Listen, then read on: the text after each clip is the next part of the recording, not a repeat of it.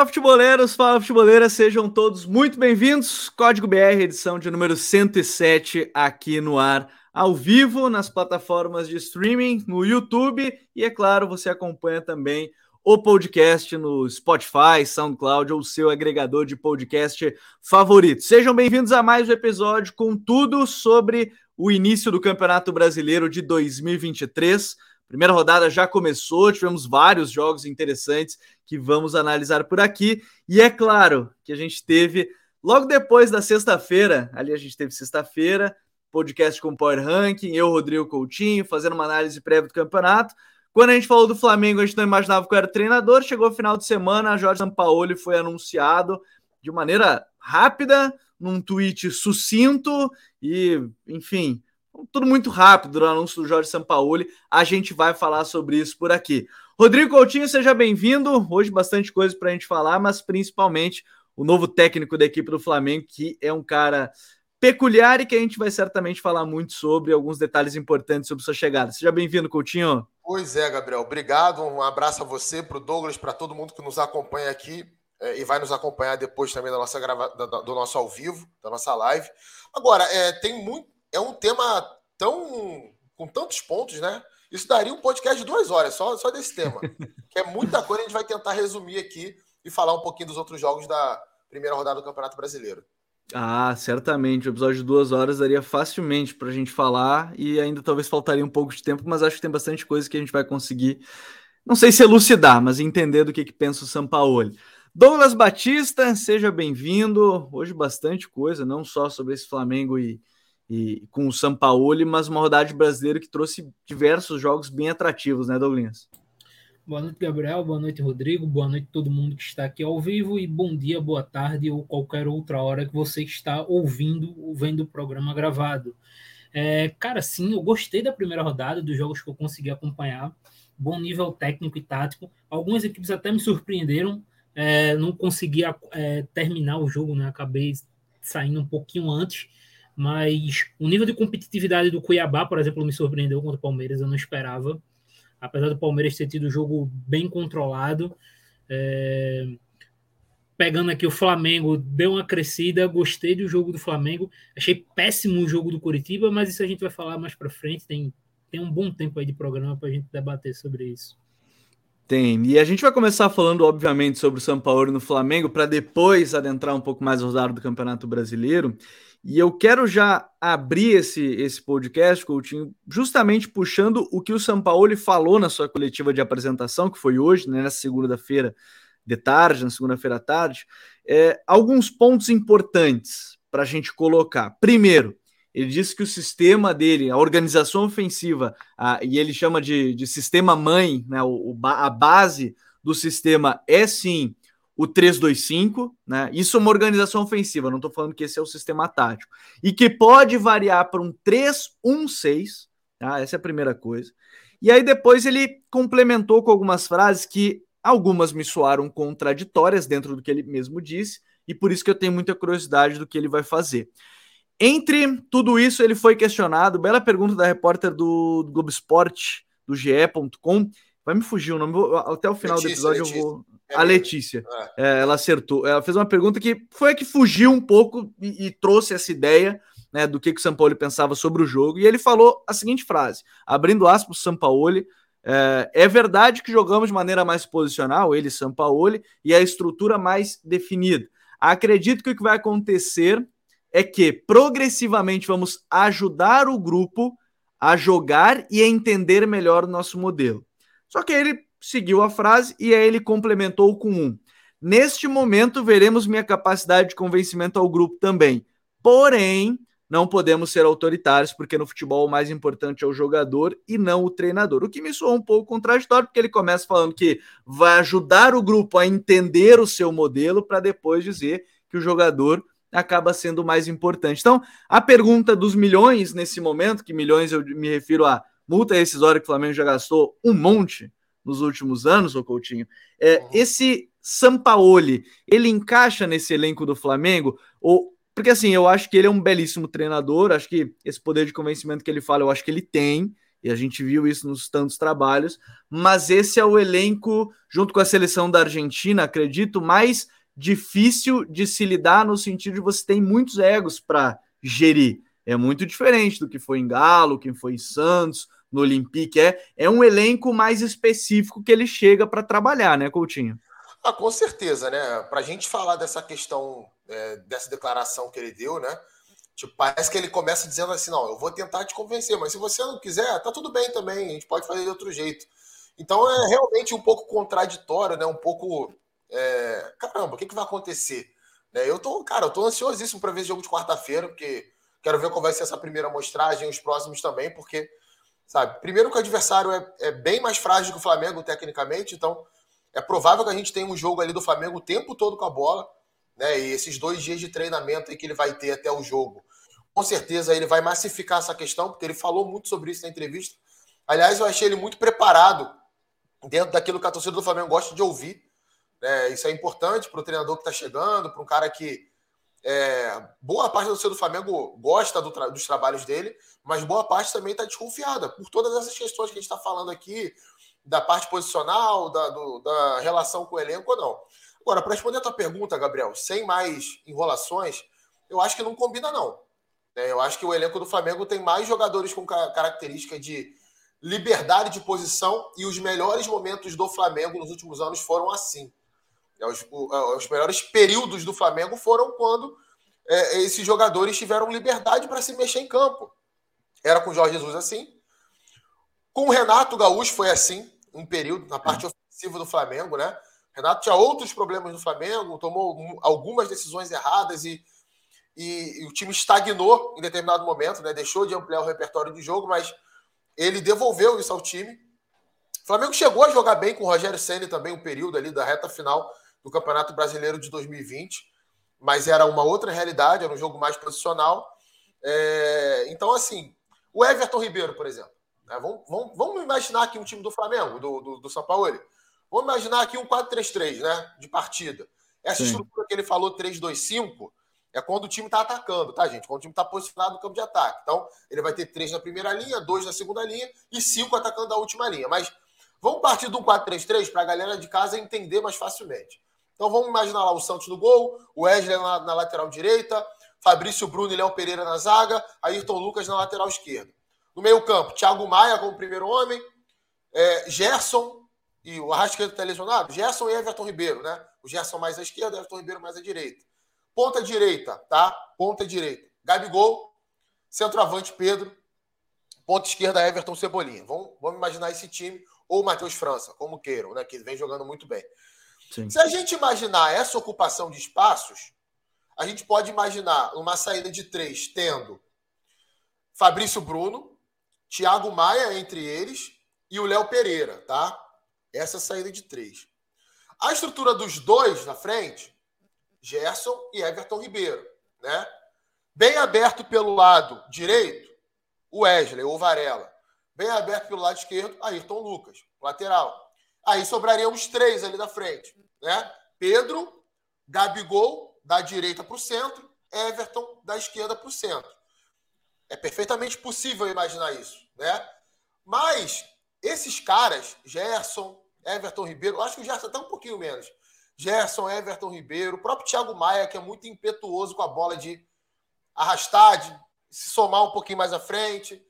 É, Gabigol, cara, né? Ele, ele, por mais que ele goste de atuar nessa faixa que eu citei, ele, ele muda de lado, ele volta mais do que um jogo de posição pede.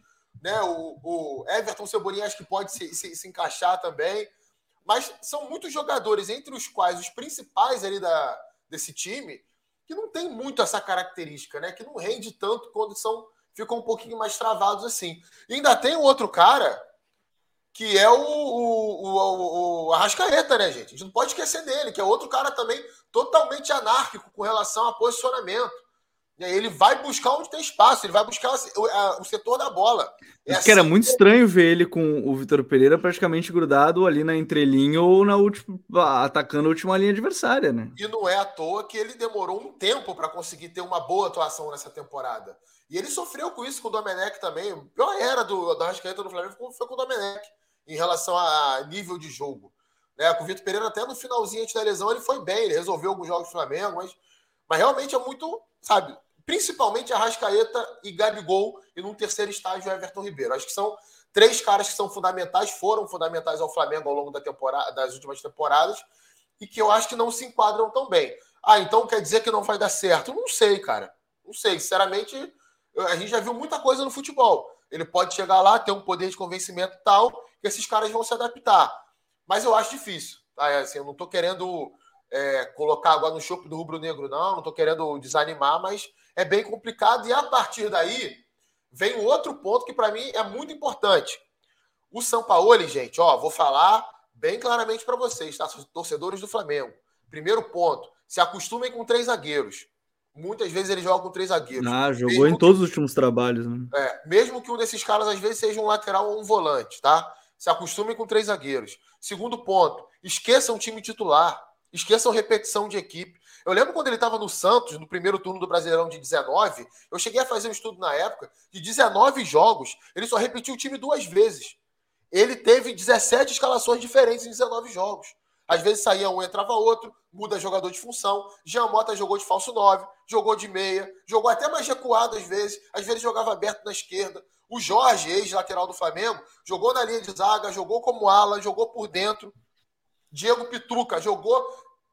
Teve um jogo que ele jogou na linha de zaga, teve um jogo que ele jogou mais adiantado. Então, gente, é, não, não, não deem chilique com isso, né?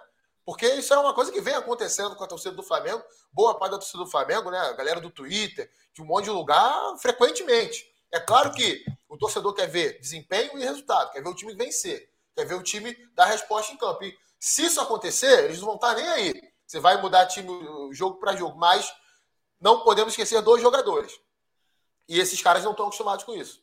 Eles não estão habituados a, por exemplo, de cinco jogos, Gabigol, tu vai jogar três, vai ficar dois no banco. Amigo, vai ter um problema aí, cara. Vai ter um problema. O Gabigol, cara, quando ele é substituído, às vezes, aos 40 do segundo tempo, ele sai puto de campo, chateado, porque ele queria jogar mais tempo, entendeu?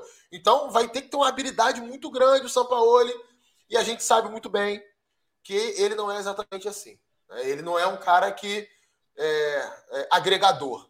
Ele não é esse cara. Isso aí todo mundo sabe que é, basta a gente conversar com pessoas que trabalharam em clubes que ele estava.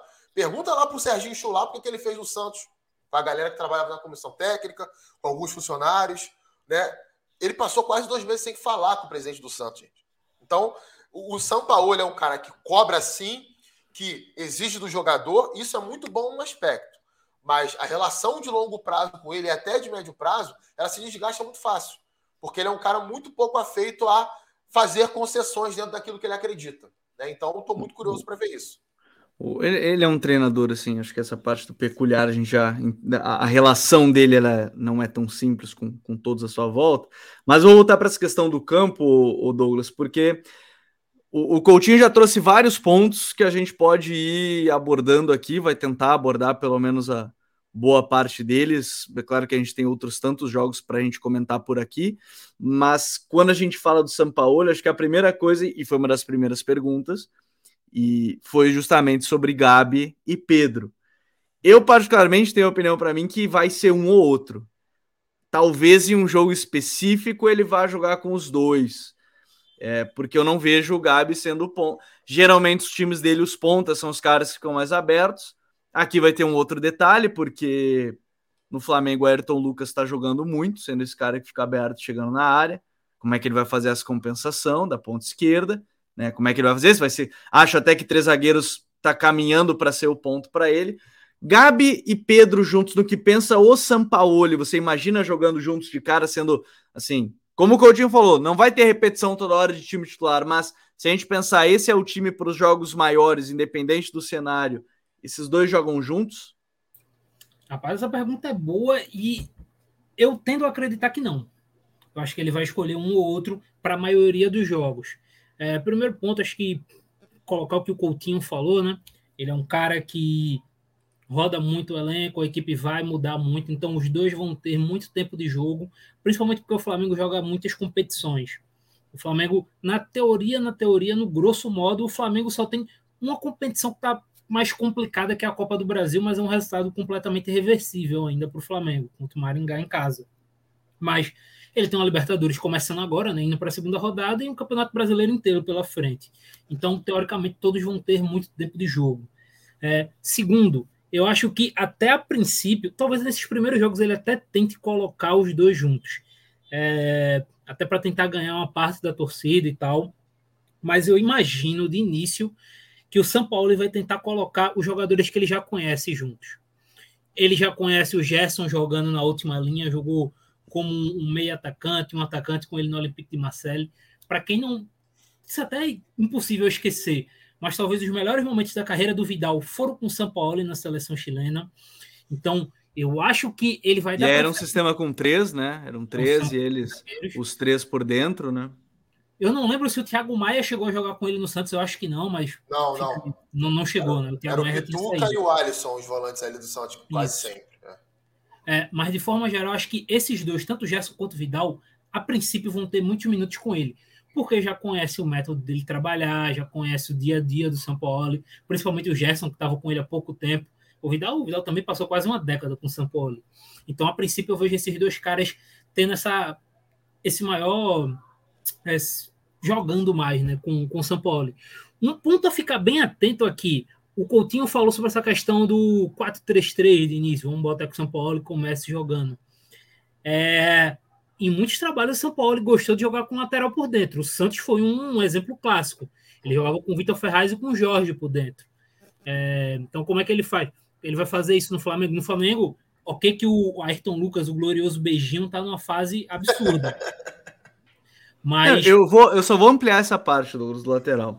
Vamos, vamos partir da ideia que ele vai usar lateral em saída. Se ele usar o lateral esquerdo, não é o Ayrton Lucas, é o Felipe Luiz. É Concordamos ia, aqui. Ah, eu, eu só quero ampliar que aí eu vou deixar tu completar. Aí é o Felipe Luiz e vai ficar aberto lá pelo lado esquerdo, sei lá, o Everton Cebolinha. Partindo. Oh, tô, tô imaginando aqui. Se ele quiser manter o Ayrton Lucas para ser o cara para ficar aberto, aí, essa, aí o lateral direito que vai fazer a saída. Quem seria? E se o lateral direito que vai fazer a saída, pensando como o Sampaoli, alguém tem que ocupar aberto pelo lado direito. Não vai botar o Gabi aberto pelo lado direito, paradinho por lá, né, Douglas? Não, essa é a grande questão. É por isso que entra muito no que o Coutinho falou desse elenco do Flamengo ser um elenco muito mais anárquico. É, por exemplo, o Coutinho citou a Rascaeta, Everton Ribeiro, o Gabigol como caras que não tem posição fixa, que passam o jogo todo se movimentando, aparecendo em vários espaços. Mas para além deles, eu vou outro, cara. O Matheus França é um cara que não pode jogar muito parado. Verdade. O jogo de ontem, por exemplo, é um exemplo muito claro disso. O jogo do Flamengo funciona porque o Matheus França tá rodando o campo todo. O Matheus França, uma hora, tá tabelando com Wesley e Everton Ribeiro ali pelo lado direito, e aí ele inverte para receber a bola junto do Everton Cebolinha, tá atacando espaço na área. Então, esse cara ele não pode ficar muito, ó, tu vai atuar sempre aqui do lado esquerdo. Claro que a tua altura durante o jogo, tu vai variar dependendo do momento. Mas esse cara ele tem que ter a liberdade dele de ele escolher em alguns momentos onde ele vai ficar no campo, né? O, a parada dele sentir o, o local ideal. Então, como é que o São Paulo vai gerir isso? Porque é muito jogador com essa, essa, essa característica. Talvez o que se enquadre mais é justamente o próprio Everton Cebolinha. É um cara que uhum. já é acostumado a isso, a receber a bola muito mais aberto. É, do lado esquerdo, do lado direito, talvez ele tente em alguns jogos o Matheus Gonçalves nessa. Um cara ali muito habilidoso, do um contra um para receber. É, mas tra traz muitas dúvidas. Eu, eu, não sei de início o que esperar. Eu vou muito na, nessa ideia do ele começar com os três zagueiros. Um, porque o Flamengo já vinha atuando com três zagueiros. É, pelos zagueiros do Flamengo, o Flamengo tem um Léo Pereira, que é um cara que tem uma qualidade muito boa na construção. O Fabrício Bruno também é um cara que consegue sair com certa qualidade. É, e a partir daí, com, jogando com três zagueiros, ele vai ter os dois laterais extremamente abertos, né? como foi, por exemplo, no Chile com Isla e com Mena, né? que eram dois extremos atacando o tempo todo a profundidade. E aí ele vai ter, eu acredito que o Wesley e não o Varela, vai ter o Wesley no lado direito por ser um cara mais agressivo. E o Ayrton Lucas para chegar muito na linha de fundo. E aí o meio e ataque eu não tenho muita ideia de como ele vai configurar, porque eu acho que dá muita dá muita abertura para muita coisa ali. Eu acho que, por exemplo, numa ideia de três zagueiros, eu não sei se eu consigo ver ele colocando, por exemplo, o Thiago Maia. Eu consigo ver, vendo o São Paulo como técnico, eu consigo imaginar perfeitamente em alguns jogos, principalmente com o Flamengo na teoria sendo uma equipe que vai ter muito mais a bola no Campeonato Brasileiro, eu consigo enxergar claramente ele em alguns jogos colocando Vidal e Gerson pelo meio e tendo mais avançado ali talvez Arrascaeta, Pedro ou Gabigol e Everton Ribeiro. Eu consigo ver claramente São Paulo fazendo uma situação dessa. Mas aí, como eu disse, ele é um cara que vai rodar e vai variar muito de acordo com o jogo. É, eu, eu acho até que uma das principais dúvidas são tantas que, que envolvem essa questão do Sampaoli. A outra grande dúvida com o time parece ser justamente a questão da fase defensiva, né? Porque São Paulo é o cara que cobra muito isso. E, e, aqui a gente tem que botar alguns pontos até sobre a questão desses times do São Paulo que se falou depois, quando ele acaba saindo do clube. E é claro que quando o treinador sai do clube, sai daquela situação talvez as críticas sejam mais fortes nesse sentido, mas é que há uma exigência física muito grande para fazer o que ele pensa em termos de marcação. Isso foi assim no Galo, foi assim no Santos, e uma temporada abarrotada de jogo é, cobra. Eu acho que no Flamengo a diferença desses outros dois clubes é que ele tem um elenco maior, mesmo que ele vá pedir aí, ele já falou, já pelo menos notícias surgiram de questão de contratação. Eu acho até que o Flamengo precisava de contratação independente se o, o Sampaoli ou não o, o novo treinador, é que é essa questão da fase defensiva do time, né? Porque me parece que é uma cobrança muito forte dele no termo de intensidade, pressão pós-perda, tá pressionando independente do resultado. E aí eu vou voltar para esse elenco. O melhor momento desse elenco é controlando o ritmo com a bola. E quando tá sem ela, pressão alta? Sim, mas em momentos pontuais, né, Coutinho? Não é uma pressão alta que é teoricamente o que o São Paulo gosta, de ser 90 minutos lá em cima, né? É, e tem um ponto, né? O São Paulo, em todas as últimas passagens dele no futebol brasileiro, ele nunca teve um calendário tão cheio quanto o Flamengo vai ter até o final do ano. Pois é, ele... tem as duas coisas. O calendário, pelo menos ele tem um elenco maior do que ele já teve, mas é um calendário é. mais abarrotado também. É, mas o problema é que é um time que hoje tem pouca característica de fazer isso, né? Aliás, assim, eu acho que nunca teve, na verdade. O Flamengo, ele tem períodos, né, onde ele faz isso muito bem. Ele não consegue é, ser um time que tenha exatamente essa característica durante Exato. vários meses, né? Só foi assim com o Jorge Jesus lá atrás, um período ali com o Ceni e, e olhe lá um pouquinho com, com, com o Renato Gaúcho também, mas de resto não, nunca conseguiu fazer isso durante muitos meses, porque são jogadores que não, não são tão afeitos a isso, né? E o momento físico desses caras é muito ruim. Né? Quem viu o Flamengo e Maringá semana passada ficou assustado, cara. O negócio, o segundo tempo do Flamengo é digno de pena. Sabe, o Maringá, que é um time de quarta divisão do futebol brasileiro, com jogadores de nível técnico muito abaixo do Flamengo, engolindo o Flamengo na intensidade. Ficou barato 2 a 0 poderia ser até mais. É, se é um time melhor, qualific... é, mais qualificado tecnicamente, enfiava 4 a 0 no Flamengo naquele jogo, pelo comportamento que os jogadores tiveram, óbvio. Isso não é só uma questão física, né? Do preparo físico em si, da característica física de cada um desse momento. É uma parte mental também, né? A partir do momento que você vê que as coisas não estão dando certo, que você está é, sendo superado pelo adversário, às vezes o corpo não reage. Você tenta, mas o corpo não reage. E é isso que ele vai ter que ter muita atenção. Né? Por exemplo, é, é, a gente lembra do time do Galo, né, que pô, pressionava pra caramba no ataque. É, o Santos de 19, principalmente no primeiro turno, era absurdo. É, eu lembro que o, o Santos veio jogar com o Flamengo no Maracanã na, na última rodada do, do primeiro turno do Brasileirão de 2019. É um jogaço o Santos domina o Flamengo durante um bom tempo da primeira etapa. O Flamengo depois consegue é, se recuperar no jogo e o Gabigol faz aquele golaço lá de cobertura do Everson, né? Um contra-ataque, ele recebe um lançamento, corta para dentro e dá aquela cavadinha, um lindo gol. É, só que o Flamengo teve muita dificuldade em boa parte daquele jogo e algo que nunca acontecia com aquele Flamengo. O Jorge Jesus detestava que saísse com bola longa. Detestava. Somente uhum. em dois jogos ele pediu para os jogadores fazerem isso. Ele já deu uma entrevista falando sobre isso o jogo contra o River, final da Libertadores, quando ele percebeu que a pressão era muito forte na saída do Flamengo, o Flamengo não estava encontrando meio de sair. E esse jogo contra o Santos, jogo do primeiro turno no Maracanã. Então ele, ele falou assim: ó, eu conversei com os jogadores, eu falei, ó, a pressão deles é muito forte.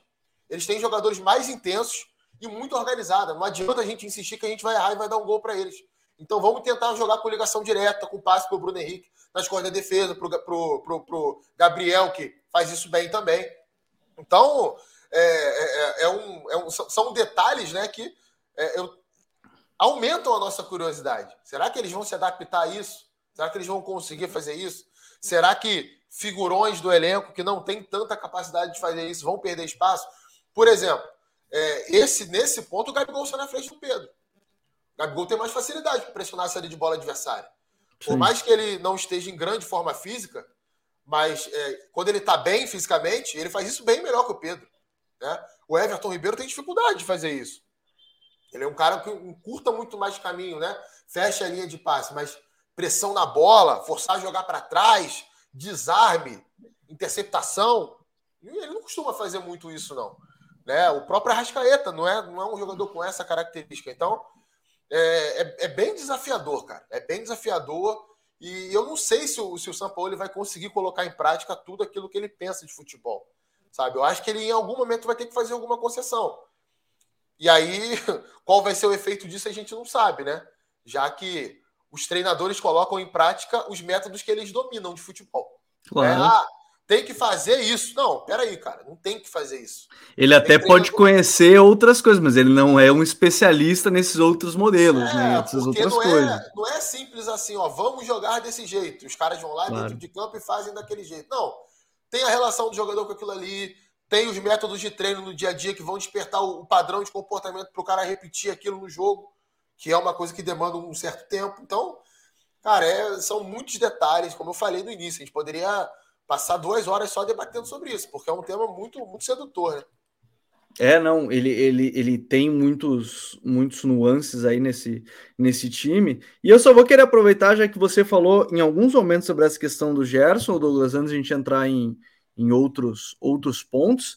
É, de repente, nesse início, como você citou, ah, pensa em jogadores que ele já teve em mãos, o Gerson meia atacante, e não esse Gerson vindo de trás, como a gente viu, sei lá, com, os, com o JJ, Jorge Jesus, que era Arão, Gerson, esse segundo homem, né, o homem à frente do, do Arão e Everton Ribeiro Rascaeta, é o, é, o, é o Gerson mais adiantado ainda em, em relação aos, aos adversários, aos companheiros, no caso. Né?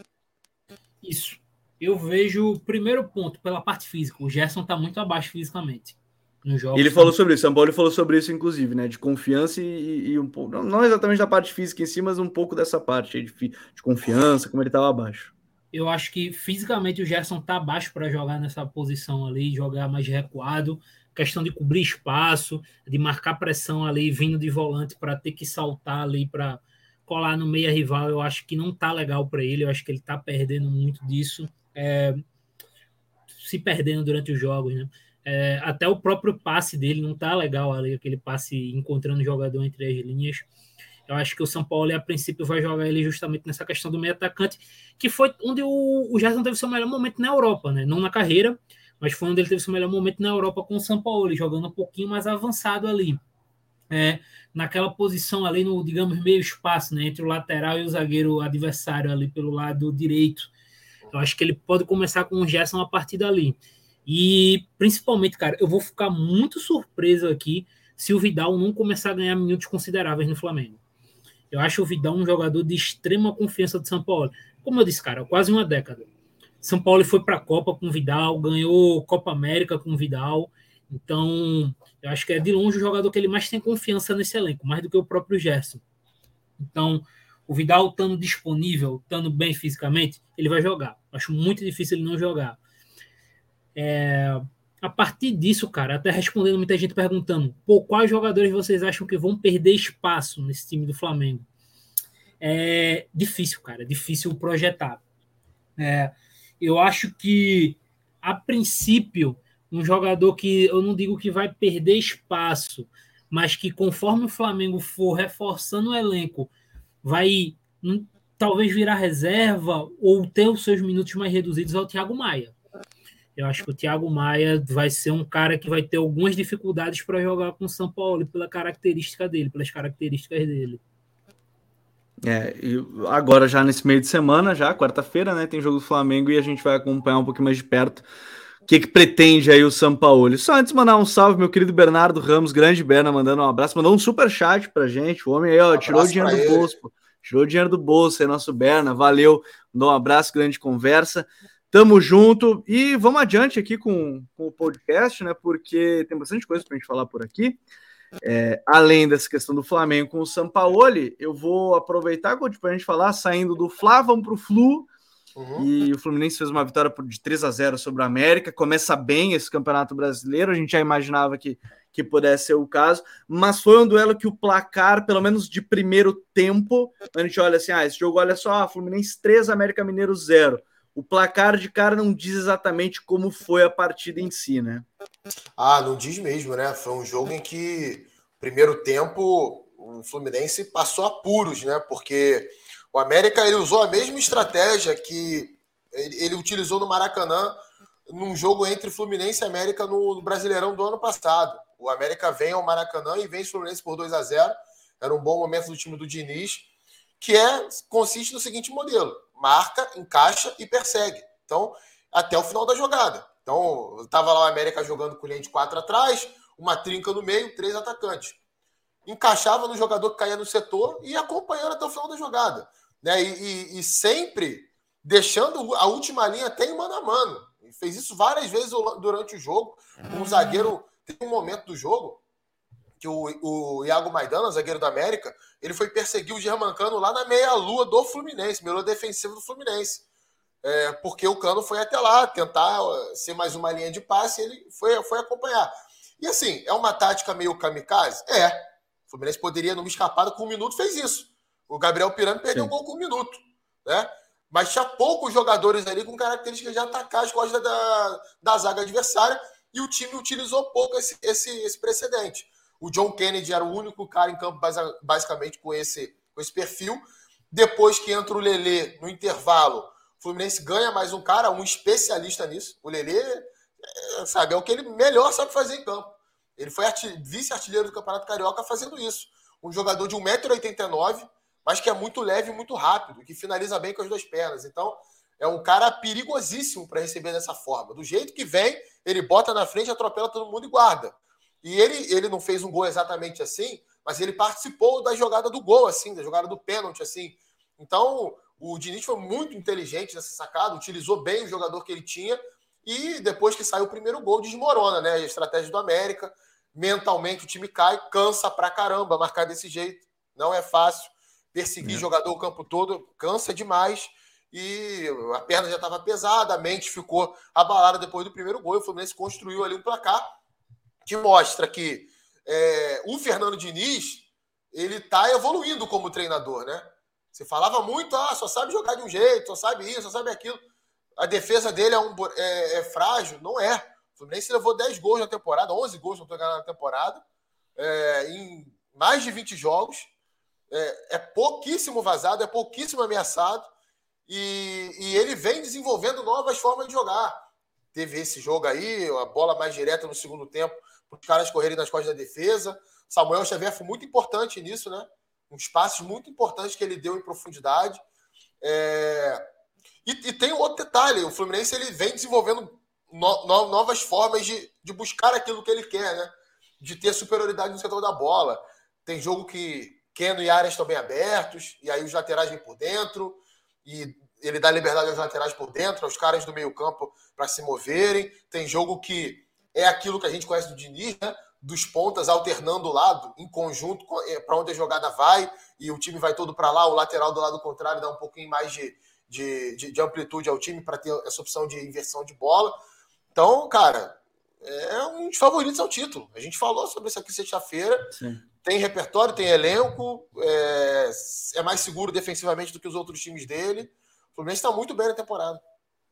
É, e essa vitória é muito interessante pegando justamente esse ponto é, é, que, o, que o Coutinho falou, Douglas, dessa substituição que ele faz, porque na teoria, na teoria, né, ele coloca três centroavantes em campo, né? O Kennedy, que é um 9 que pode jogar com ponta, o Lele, que é um 9, pode jogar de ponto? Pode. E o Cano, que é centroavante. O German Cano é centroavante. Mas na teoria ele faz uma mudança que é, se o cara assim, ah, botou três centroavantes, vai ficar parado esse time e ele consegue ganhar o jogo a partir dessas mudanças, né, Douglas? Não, totalmente. acho que, primeiro, acho que a gente tem que pegar do porquê ele fez essa mudança. Como o Coutinho bem falou, o América pressionou muito o Fluminense. O Fluminense ficou encurralado, não conseguia sair, muita perseguição, muito mano a mano. Agora, era sempre bom destacar. É, em alguns momentos o América deixava esse esse mano a mano, como o Coutinho citou, só que é um mano a mano completamente favorável ao América, porque a diferença de altura e física do, do Ken, John Kennedy e do Cano para Éder e, e Maidana é muito grande. Porque o Fluminense muitas vezes ter, terminava dando a bola longa, a bola mais comprida, e os dois ganhavam a bola pelo alto ou numa posição mais física. É, só que normalmente acontecia a situação do, do América deixar uma situação de, de três contra dois, né? Ficava um dos laterais, a dupla de zaga e John Kennedy Cano. E essa bola do Fluminense, essa bola longa não entrava, eles sempre conseguiam se antecipar e aí o América recuperava bem a bola. E aí destacar o trio de, de meio-campistas do América pressionando, né? O Alê, principalmente colando no Ganso, tirou o Ganso completamente da saída do jogo do Fluminense no primeiro tempo. O Juninho e o Martinez ali tiraram muito o sono do Fluminense nesse primeiro tempo, né? Tranquilidade. Ele colocando o Lele, um, ele tira um meio-campista no Pirani, então ele ganha um cara para aprofundar mais o jogo. E no mínimo ele, ele iguala a situação, que antes normalmente era um 3 contra 2, vai ser um 3 contra 3 e ele coloca um cara, como o Coutinho citou, grande. O Lele é muito grande e é muito é, perfeito de característica para romper e atacar o espaço. Então, esse lançamento do Fluminense, essa bola longa para escapar dessa pressão, muitas vezes tinha como destino o Lele. E aí ele consegue dominar a bola, consegue ganhar no corpo, ou consegue simplesmente o desmarque e avança para ganhar esse espaço para o Fluminense. A partir do, da entrada do Lele, o Fluminense começa a colocar o, o América em, em mais lençóis. É, Pô, mas aí tá numa situação de mano a mano, que a gente tá citando aqui. É, e as pessoas podem chegar aqui e dizer, pô, mas por que o América então não recuava? Ficava um 4 contra 3 ali também, como ficava muitas vezes um 3 contra 2. Só que aí era mais vantajoso pro Fluminense, porque tu tira um jogador do teu campo de ataque e bota na defesa, tu dá mais espaço para o Fluminense poder conduzir, como aconteceu em alguns momentos com o próprio Samuel Xavier, tendo espaço conduzindo e tirando da pressão. Então, essa entrada do Lele colocou meio que o América numa sinuca de bico, porque é uma dupla de, por exemplo, é uma dupla de zaga de boa imposição, o Maidana e o Éder, mas é uma dupla de zaga lenta, que não consegue correr, não conseguiram acompanhar a Lele John Kennedy, principalmente, quando eles puxavam a transição.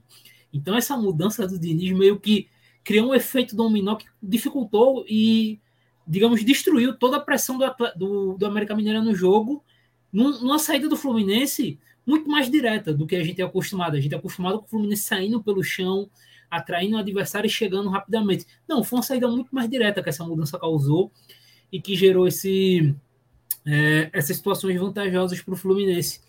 É, muito interessante.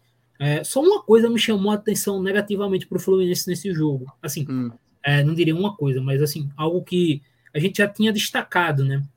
É, em saída de bola do América, o Fluminense também ia pressionar. Foi um jogo que foi muito pautado por pressões. Claro que a principal a pressão mais destacada foi do América, mas o Fluminense é uma equipe que pressiona muito os adversários. Quando o Fluminense subiu a pressão, o América ele sequer pensava em sair curto. O América fazia essa saída longa sempre, e no primeiro tempo entraram muitas bolas longas nas costas da zaga do Fluminense. E o América conseguia esse espaço lá, é, principalmente com o Everaldo pelo lado direito. Isso é algo que a gente até comentou é, antes da final do Carioca, que era o Fluminense não dar essa bola longa, essa transição rápida para o Flamengo. E ele deu muito para o América Mineiro. E isso é algo que talvez outros clubes comecem a explorar mais contra o Fluminense esse ano.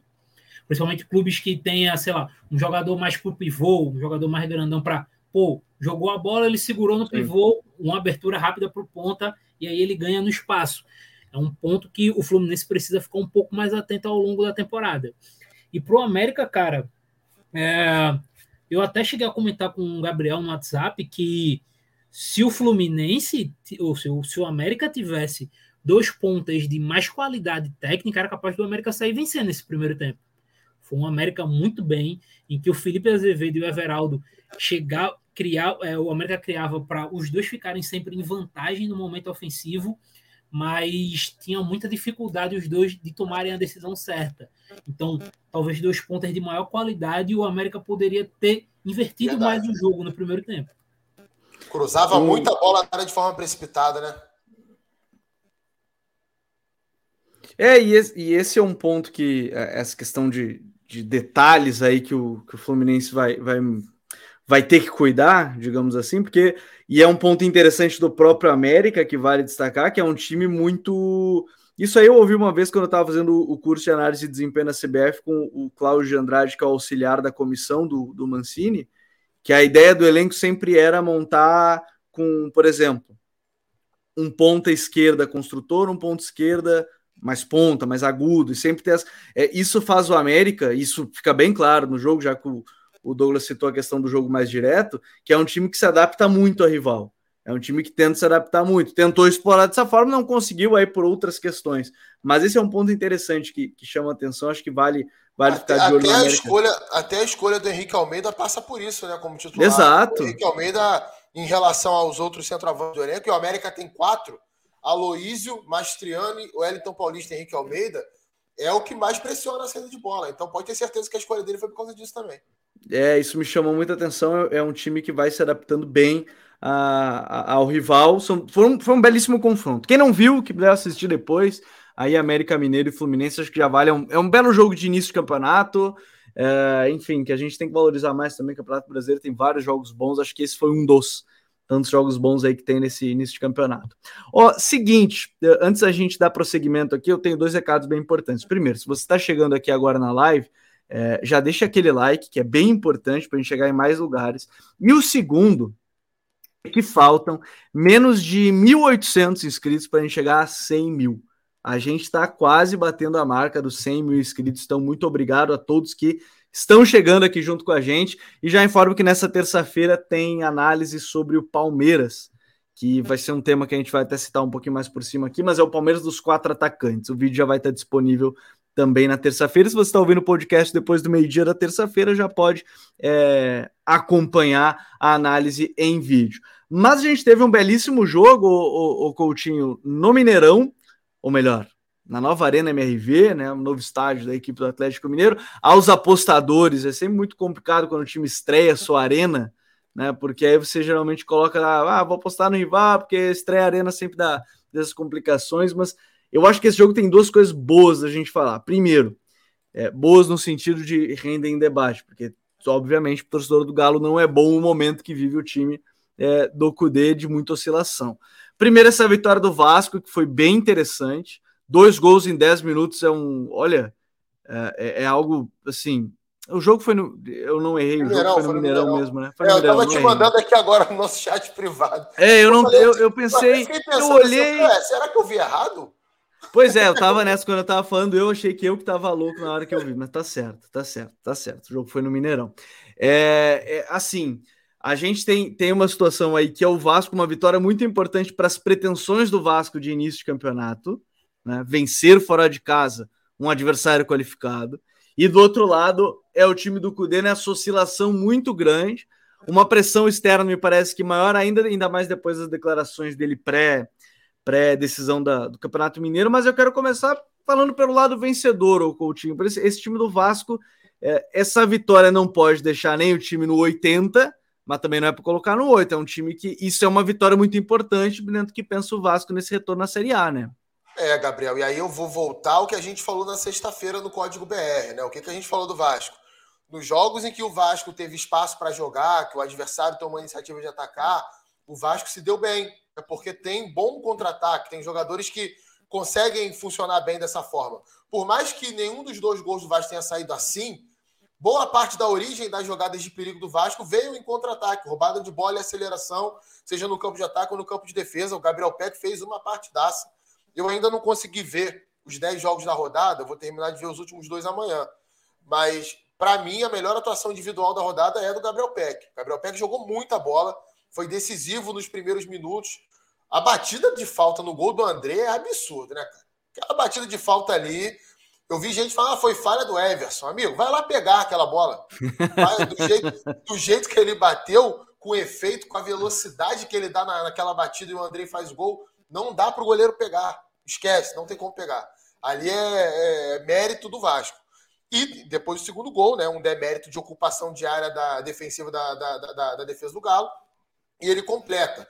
E depois passa o jogo inteiro dobrando marcação com o Rubens, que atacou pra caramba, desarmando, puxando contra-ataque, retendo bola que o Pedro Raul não estava conseguindo fazer. Era o Gabriel Peck que fazia às vezes. Então, partidaça dele, para mim, a melhor atuação individual dessa rodada, Gabriel Peck.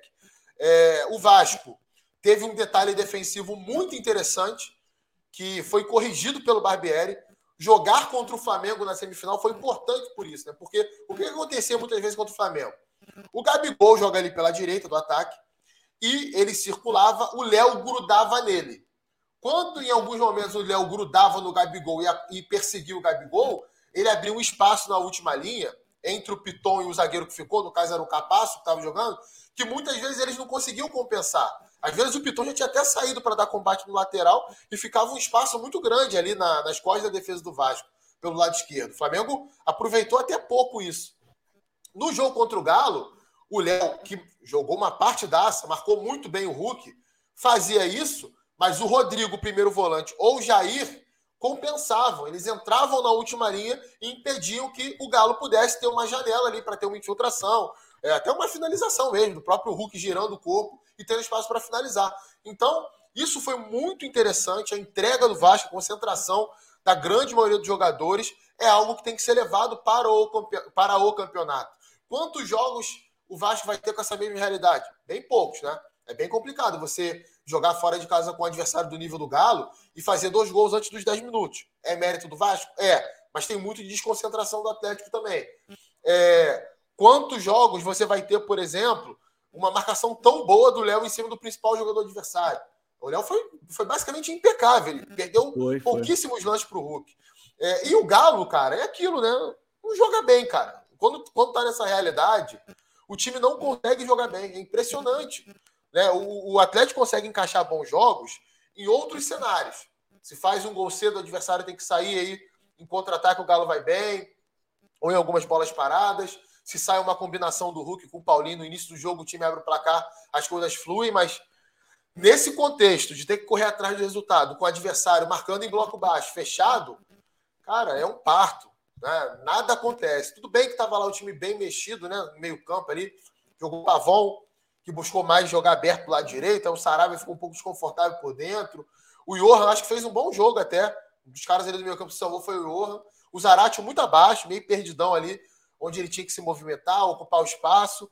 Paulinho abaixo, tecnicamente também. E o Hulk, não vou dizer anulado, né? Porque o Hulk até chegou a fazer algumas boas jogadas, mas o Léo chegou bem perto de fazer isso, né? Ele, ele impediu que o Hulk tivesse a mesma influência de sempre. Acho que a história do jogo foi muito essa. É, eu gosto também desse, desse lance que o Coutinho falou do, do 1x0, que é tem o grande lance do PEC, mas tem uma coisa, não sei se o pessoal notou. Quem viu o guia tático do Futre vai notar. O Andrei atacando a segunda trave. Isso ele fez pela seleção e tá fazendo pelo Vasco. O timing dele para atacar a segunda trave é muito bom.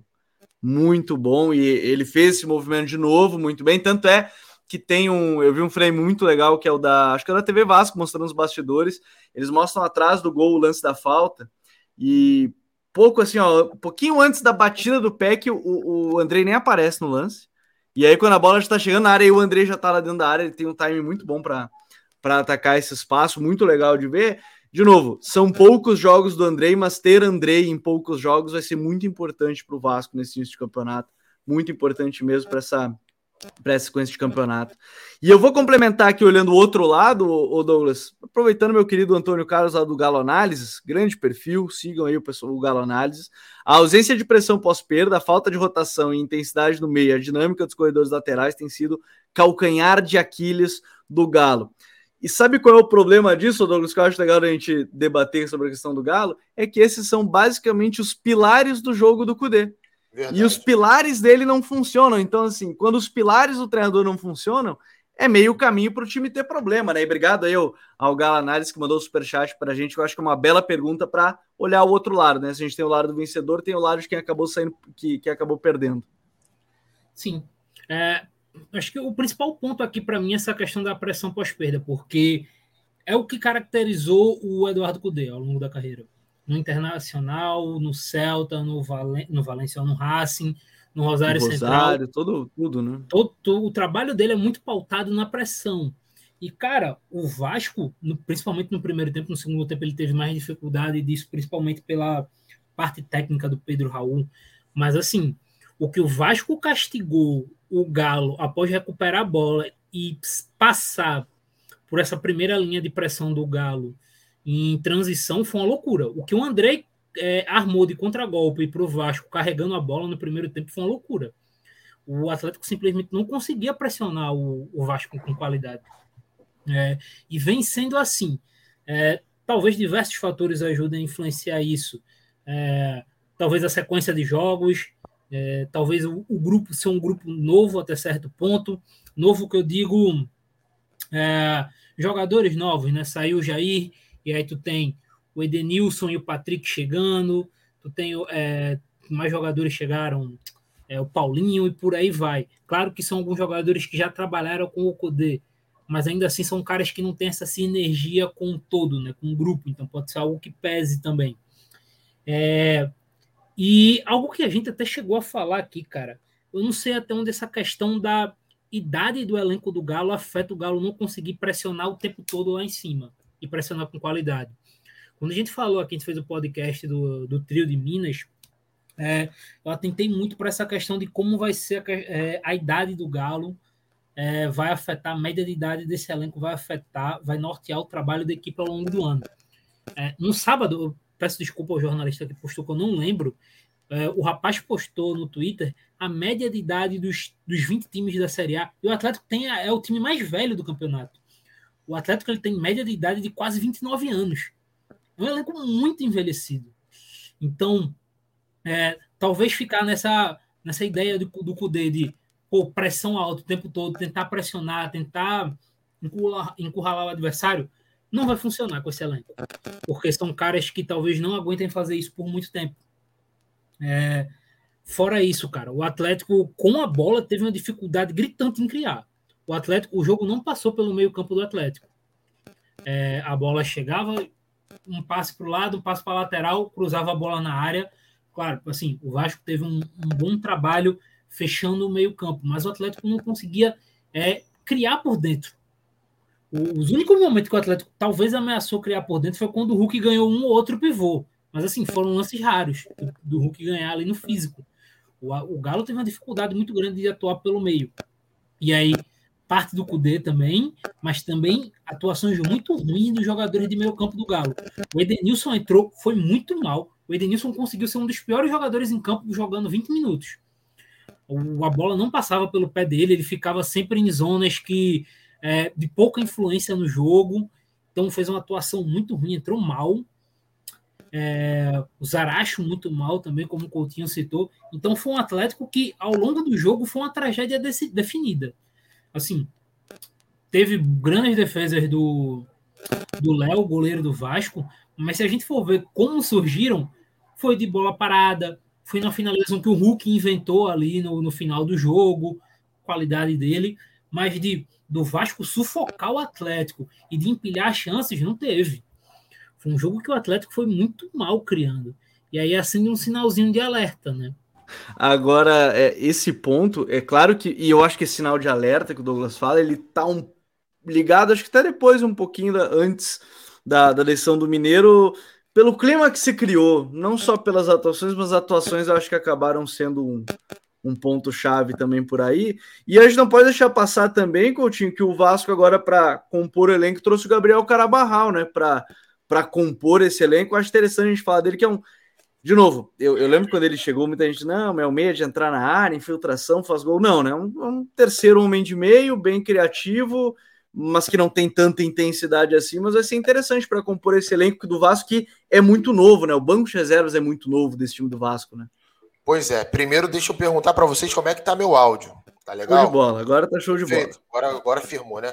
Então, cara, é, eu acho que é um jogador que é, pode auxiliar o Vasco na questão de retenção de bola, muitas vezes, né? Quando enfrentar uma defesa um pouquinho mais fechada para ajudar a mexer essa bola de um lado para o outro. Não acho que seja um cara com nível para ser titular do Vasco, não, numa Série A. Mas para compor elenco, tá ok, tá legal. Né? É, eu acho que tem um jogador que vai ganhar espaço no Vasco depois que o Andrei sair, que é o Marlon Gomes. Marlon Gomes é um jogador que eu gosto muito e que gostaria de ver mais vezes jogando centralizado até, né? É, como segundo homem de meio campo. E eu sei que É, é, é, bem disputada ali essa função no Vasco, mas acho que ele tem condição de ganhar espaço nesse meio campo e aos pouquinhos é, sendo importante para o time. Mas eu acho que para elenco é importante, cara.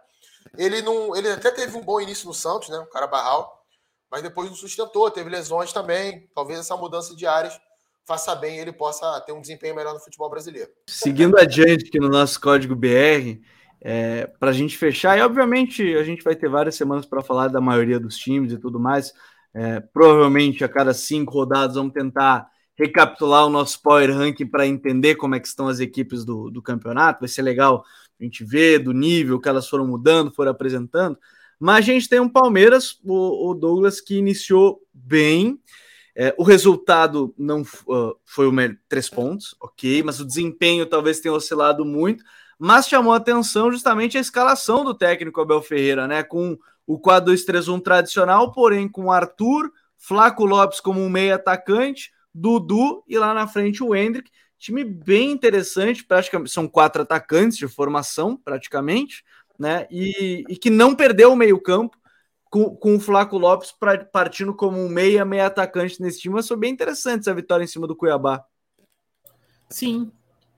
É, primeiro ponto, é, eu queria destacar que com essa formação, o Dudu voltou a jogar pelo lado esquerdo, né? Muito tempo do Dudu aberto pela direita ali, com o Marco Rocha fazendo o terceiro zagueiro na saída. O Dudu era o, o incumbido de pegar o lado lateral ali, né? A ala direita, muita situação de um contra um pelo lado direito. Com isso, o Dudu colocou o Abel colocou o Arthur pelo lado direito fazendo isso. É, e o Dudu pelo lado esquerdo. O que isso influenciou? Cara, o Palmeiras teve nesse jogo simplesmente Dudu e Vanderlan pelo lado esquerdo. Irmão, os dois ali conduzindo a bola é, são dois trens, cara. O Vanderlan chegando na linha de fundo, ele chega com uma facilidade e com uma qualidade impressionante. E o Dudu, um contra um, assim, não tem muito o que falar, cara. É um dos melhores jogadores do país nessa situação, nesse contexto, há muito tempo. Então o Palmeiras levava muita vantagem por, pelo aquele lado esquerdo. É, então gostei dessa, dessa dupla e que lesão do Veiga, lesão do Piquerez, eu acho que isso vai terminar acontecendo em outras partidas. Acho que essa dupla ali vai voltar a se repetir. É, agora, cara, o destaque do jogo foi o Flaco Lopes ali meio atacante, né? É, foi algo que eu não imaginava.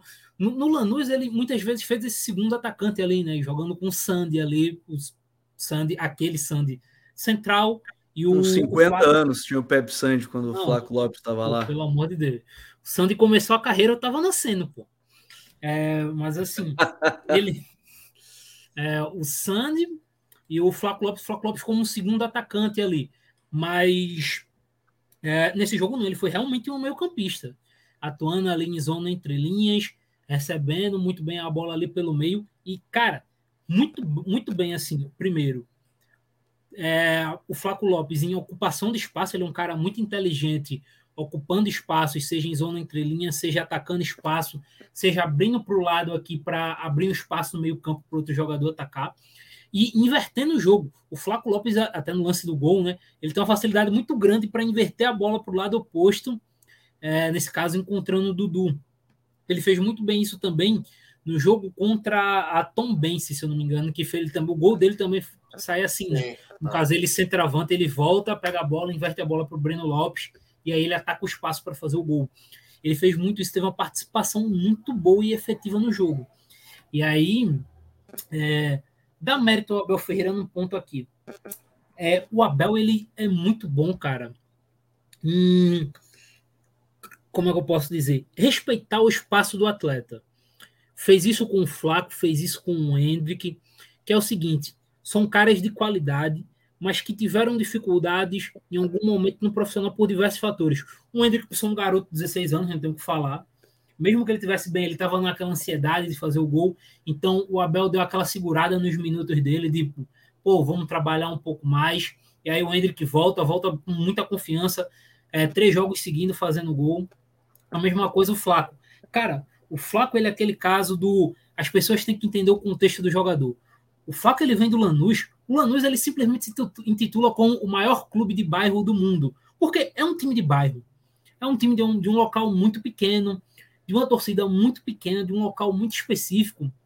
Então o Flaco sai, sendo que eu acho que a contratação mais cara da história do Palmeiras para chegar num dos principais clubes do continente, de maiores torcidas do país, com uma pressão gigantesca. Então, o Flaco de início ele sentiu a pressão. Ele sentiu o mental, o mentalmente. O próprio Abel chegou a comentar isso em entrevista. Não, eu vou, vou, aproveitar, vou aproveitar que tá falando, Douglas, porque o Rodrigo Fragoso, repórter do TNT, hoje ele lançou um vídeo no canal dele falando sobre isso e sobre as, justamente isso que você está falando do, do Abel com os seus jogadores. E aí ele trouxe um detalhe que obviamente mais difícil de se perceber se você não acompanha o dia a dia em si.